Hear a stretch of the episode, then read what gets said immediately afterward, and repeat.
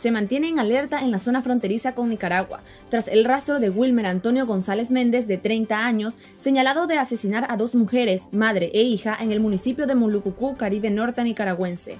Las investigaciones de la policía determinaron que Wilmer Antonio González Méndez asesinó con arma de fuego a Maritza González Valle, de 53 años, y agredió contundentemente a Dayiris Boniche González, de 29 años, ocasionándole la muerte. Los motivos de los asesinatos fueron el robo y rencillas, menciona el reporte policial.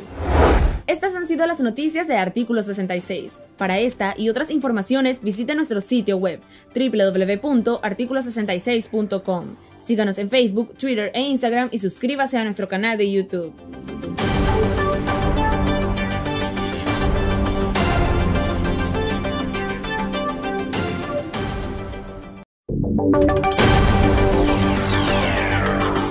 Estas son las noticias de artículo 66, correspondiente a este viernes 23 de julio de 2021.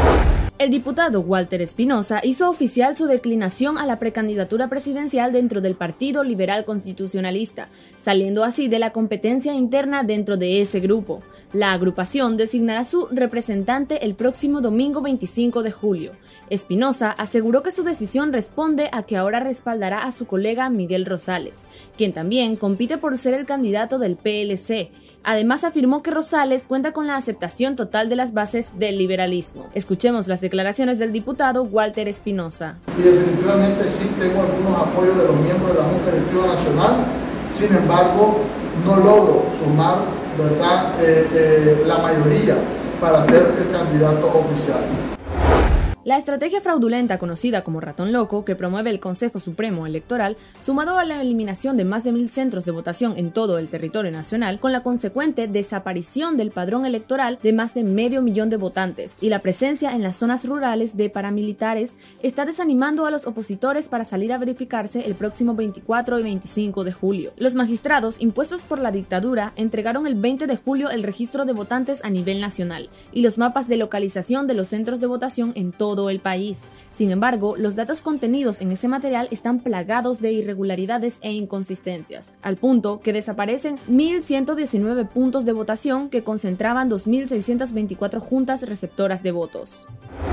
El Ministerio de Salud continúa citando a médicos nicaragüenses para que comparezcan ante funcionarios de la reciente creada Dirección de Regulación Sanitaria y la Dirección de Asesoría Legal, donde los están interrogando e intimidando por su labor profesional en favor de la población. Esta vez le tocó el turno a la reconocida médica Luz Indiana Talavera. La citatoria dejaba claro que debía presentarse con carácter obligatorio ante los abogados y supervisores del MINSA y advierten que la orden es de la Dirección Superior.